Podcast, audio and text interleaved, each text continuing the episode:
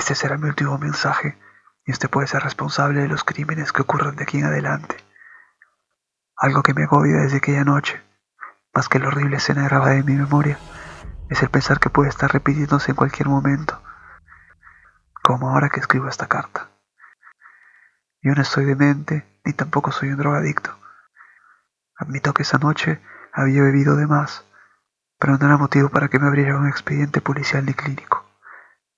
Antes de ese viernes, yo tenía una vida normal, como la tiene cualquier chico de 23 años. Han pasado cuatro meses que para mí han sido un completo infierno. Le pido disculpas por haberlo golpeado la primera vez que acudí su consultorio.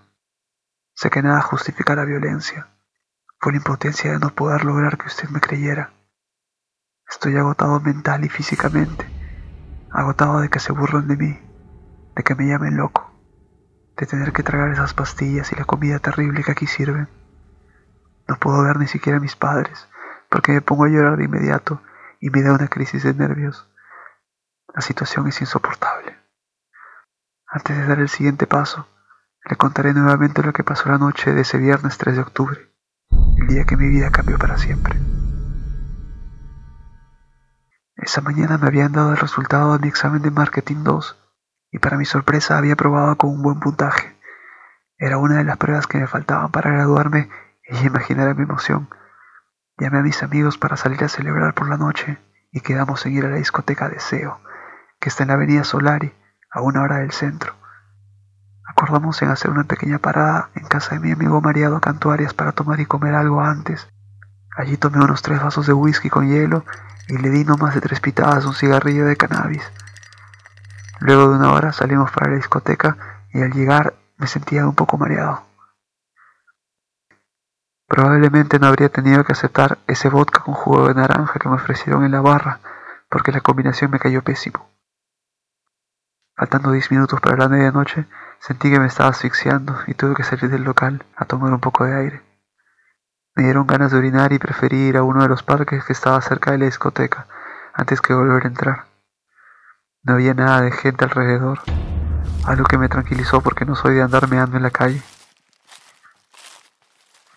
Mientras estaba en lo mío, vi que a unos 20 metros un auto estacionado de color azul oscuro se movía de forma ondulante. Lo primero que pensé, están tirando allí dentro. Idiotez mía, y usted pensará lo mismo.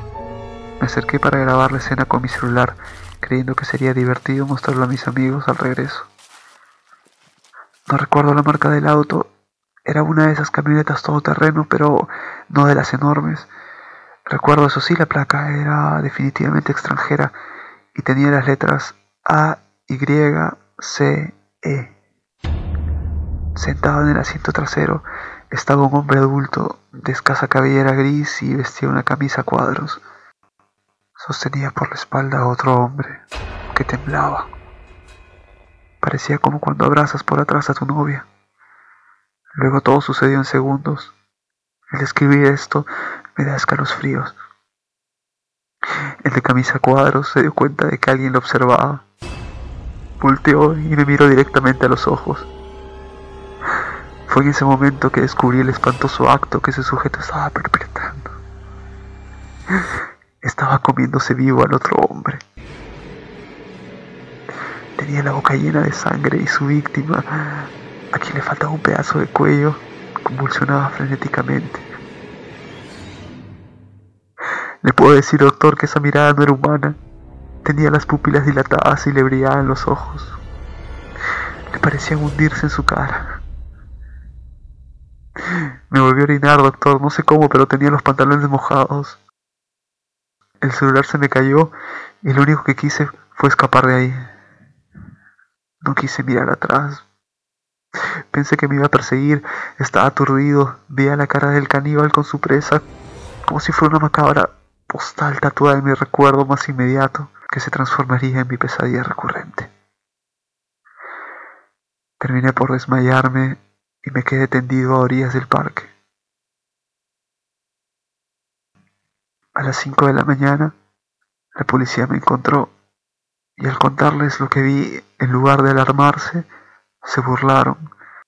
Y cuando les dije que tenían que ir de inmediato a buscar a ese monstruo, me dijeron que vaya a dormir a mi casa. En mi desesperación, tropecé con una de las computadoras de la oficina que se cayó al piso y se rompió. Esta secuencia de eventos me ha traído hasta aquí, y si por suerte consigo dormir, despierto queriendo pensar que nada de esto ha sucedido.